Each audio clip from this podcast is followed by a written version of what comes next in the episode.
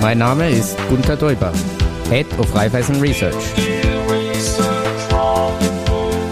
Und mein Name ist Christian Drastil. Ich bin der Host dieses Podcasts. Raiffeisen Research Remix im Audio-CD Podcast.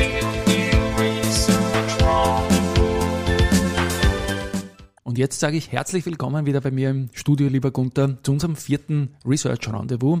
Viele Themen mitgebracht und ein bisschen selbstproduzierter Weihnachtsstress. Wie geht's dir denn? Ja, freut mich hier zu sein, Christian. Und ähm, ja, ich habe es ja fast gerochen, ja, dass die letzte Woche auch nochmal sehr intensiv wird.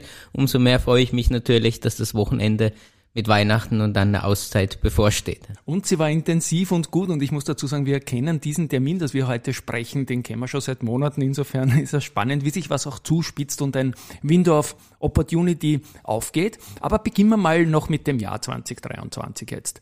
Das neigt sich dem Ende zu. Es war dann Bottomline für die Indizes ein sehr gutes Jahr. Ein ein kleiner Rückblick und vor allem aber interessiert mich jetzt schon, wie blickst du ins nächste Jahr?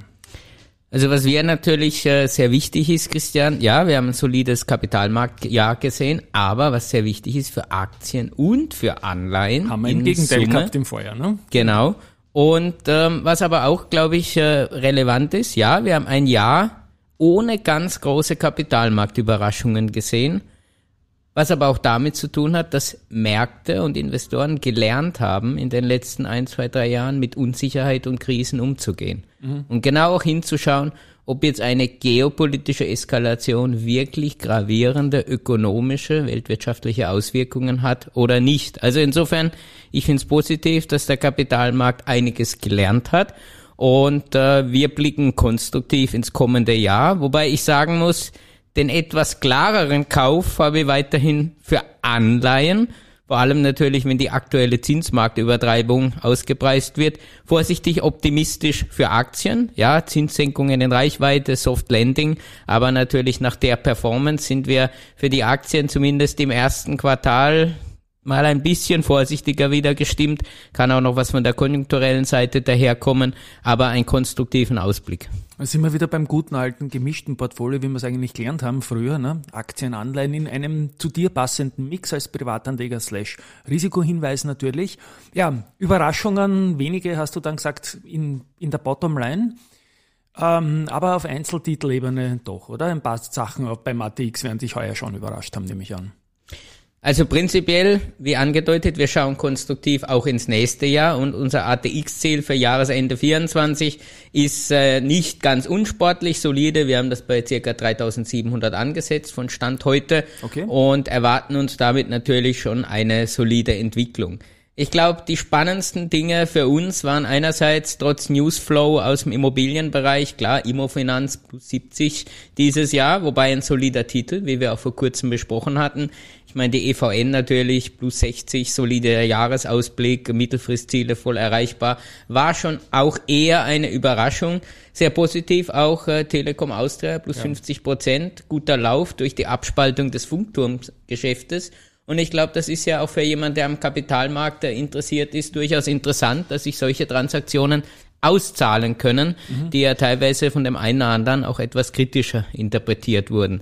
Für uns etwas äh, enttäuschend, aber wir können das später vielleicht noch ein bisschen genauer diskutieren.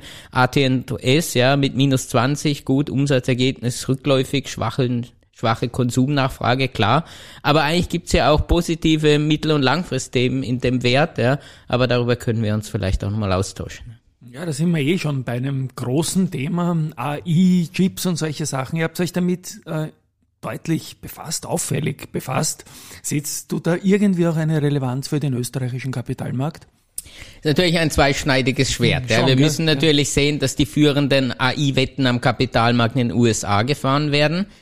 Aber natürlich, äh, für viele Unternehmen geht es ja auch dann drum, das Thema wirklich direkt in Prozesse oder ins Geschäftsmodell zu integrieren. Und äh, hier zeigen übrigens viele Studien, dass natürlich gerade der Banken- und Versicherungsbereich eigentlich prädestiniert ist für AI-Anwendungen. Und wir wissen natürlich, dass wir gerade im ATX einiges Banken und Versicherungen haben. Gar nicht zu wenig. Dazu kann ich auch noch kurz was sagen. Ja. Naja, und hier sehen wir gerade die AT&S eigentlich äh, als sehr gut positioniert, ja, weil die nächste Generation von AI-Chips, ähm, ja, hier ist man natürlich gut positioniert. Intel, AMD gehören zu den Hauptkunden. Man baut Kapazitäten auf und AMD und Intel haben ja in den letzten Wochen auch Chips vorgestellt, die eigentlich die Vormachtstellung von Nvidia brechen sollen. Also insofern sehen wir eigentlich AT und S hier in Österreich als ein Wert, der natürlich am Nachfragewachstum nach KI-Hardware profitieren kann. Umso spannender natürlich nach dieser doch nicht ganz so guten Kursperformance heuer, die natürlich auch viele firmenspezifische Kunden hat, äh, Gründe hat. Mhm. Und Kapsch. Kapsch sehen wir eigentlich auch interessanterweise äh, mit Potenzial in diese Richtung, weil natürlich Verkehrsmanagement, hat große Anwendungsmöglichkeiten im AI-Bereich und natürlich Predictive AI. Das wäre ein Betätigungsfeld, wo man natürlich sagen könnte, ja, man könnte das Geschäftsmodell transformieren auf, auf den nächsten Level und äh, ja, wäre für uns auch noch ein Titel, der AI-Potenzial hat im, im ATX. Und ansonsten natürlich äh, die Finanzdienstleister. Wir im Haus haben natürlich einige Use Cases am Start, ja, haben natürlich vor allem im Finanzbereich durch die ganzen äh, Sanktionsthemen natürlich auch Geldwäsche in den letzten Jahren extrem investiert in AI-basierte Prozesse. Wir sind in der RBI, Unica, solche Use Cases am Start. Die erste Bank experimentiert, wie du gesehen hast, auch mit dem Thema rum. Und ja, der Finanzsektor ist, glaube ich, prädestiniert, hier äh, einiges umzusetzen. Und übrigens auch im Research haben wir einige Piloten laufen mit Generative AI-Anwendungen, die natürlich Time to Market reduzieren sollten. Oder ein Research-Assistent, äh, der uns in Zukunft AI-mäßig versorgt, ist auch etwas, was wir mittelfristig in der Pipeline haben. Und wenn ich mir dich so anschaue, vis-à-vis, dann merke ich, das macht dir Spaß, dich mit dem Thema auseinanderzusetzen, oder? Es ist die Zukunft ja. des Research. Absolut. Und ja, du hast das eh schon angesprochen, Sanktionen, RBI. Da spielt jetzt auch die Strabag rein. Euer Haus hat ja in dieser Woche für mega Aufmerksamkeit gesorgt. Und was mich ja so freut, weil in Wahrheit schauen wir auf den Sekundärmarkt, dass die beteiligten Player aus dem ATX und ATX Prime, die RBI und die Strabag auch deutlich gestiegen sind. Diese Transaktion, die uns jetzt in den vergangenen Tagen so positiv beschäftigt hat, wie ordnest du die ein? Also moralisch mag vielleicht der ein oder andere Beobachter die Transaktion kritisch sehen oder vielleicht sogar auch dem Geiste der Sanktionen nicht entsprechend. Wobei wir natürlich sagen müssen, die Transaktion ist eigentlich einzuordnen in den Themenkreis ein rationaler Abbau der Wirtschaftsverflechtungen mit Russland ist noch möglich. Wir haben auch bei nicht börsegelisteten Firmen in den letzten Monaten ein gewisses Potenzial gesehen, dass mit dem Kreml sozusagen Einigungen möglich sind oder mit Russland. Und hier müssen wir auch sagen, auch die Amerikaner sind immer sehr, sehr, sehr gut auch in Sanktionsregimen ihre wirtschaftlichen Eigeninteressen zu wahren. Und insofern sollten wir uns natürlich hier in Österreich jetzt auch nicht ganz äh, verstecken, dass wir natürlich in dieser geopolitischen Situation auch auf solche Themen schauen. Und natürlich durch diese Transaktion wird die Überkapitalisierung der RBI lokal vor Ort natürlich deutlich zurückgefahren, ohne dass dem russischen Staat jetzt irgendwie direkt Geld zufließt oder ähnliches. Was natürlich in anderen Kontexten, wir arbeiten ja. immer auch noch an Abspaltung oder Verkauf, natürlich ein Thema ist. Und das Aktionärsinteresse bleibt gewahrt. Also insofern eine für mich im geopolitischen Kontext rational gesehen stimmige Transaktion. Und ich glaube, wir haben uns hier auch darüber unterhalten. Wir sehen die Strabag als einen gut platzierten paneuropäischen Player. Und ähm, auch die Strabag profitiert natürlich von gelösten Russland-Themen.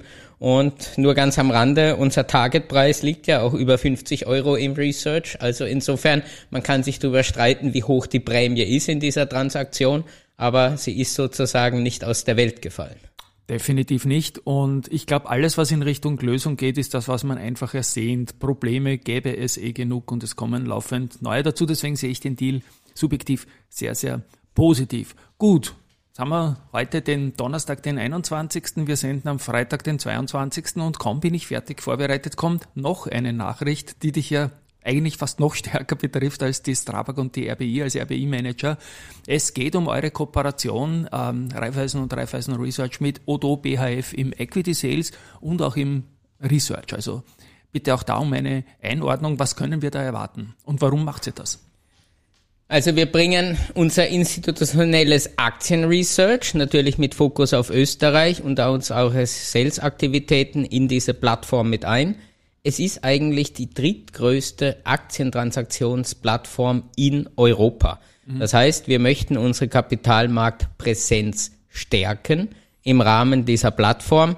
Das heißt, es wird aller Voraussicht nach im Jahresverlauf eine Odo BHF Filiale Wien geben, mhm. die natürlich dann auch diese Kapitalmarkt Coverage und Transaktionen letztendlich sozusagen mit unterstützt, während wir einen Teil natürlich des Kapitalmarktgeschäftes selber, also Equity Capital Markets, selber in der RBI behalten.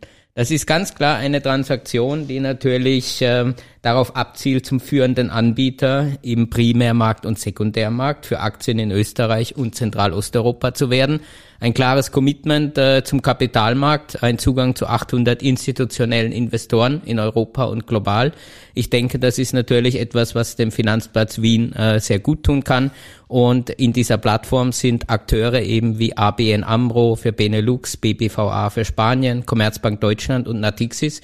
Und wir übernehmen dann hier den Österreich-Part und äh, damit ein Commitment zum Kapitalmarkt. Aber wir sehen natürlich, dass in diesem Geschäft Größe und auch Plattformen eine immer wichtigere Rolle spielen. Insofern passen wir uns der Zeit an, bleiben aber dem Kapitalmarkt Österreich verbunden. Also euer Angebot jetzt, vor allem im Research, ist ja riesig. Ihr seid ja fast Journalisten und sehr, sehr schnell. Kann ich davon ausgehen, dass das so bleiben wird? Euer, ich spreche jetzt Raiffeisen Research an, nicht die Truppe vom Klaus Delatore. Also unser Ziel ist, äh, das alles zu halten in dieser Kooperation. Das heißt natürlich, die Kapitalmarkt-Community in Österreich weiter gut zu versorgen über die Kollegen mit Odo BHF, mit denen wir eng zusammenarbeiten werden. Und wir werden gleichzeitig auch als Raiffeisen Research am Kapitalmarkt präsent bleiben und hier vielleicht auch gewisse Themen, die aus dem institutionellen Research kommen, sehr aktiv in die Community reinspielen. Das ist doch ein schönes Schlusswort. Ich glaube, uns beiden bleibt noch jetzt den Abspann zu spielen und der Community, unseren Hörerinnen und Hörern und auch den lieben Freunden aus dem Kapitalmarkt, Freundinnen, alles Gute zu wünschen. Ich beginne mal vielleicht. Alles Gute von mir. Von mir auch alles Gute, einen guten Jahresausklang nach einer hektischen letzten Woche am österreichischen Kapitalmarkt. Aber sie war positiv und das ist das gute Signal, den Schwung nehmen wir mit. Und nächstes Jahr gibt es natürlich weiter D&D Research Roundabout. Tschüss Danke, und Christian. Baba. Danke Gunther.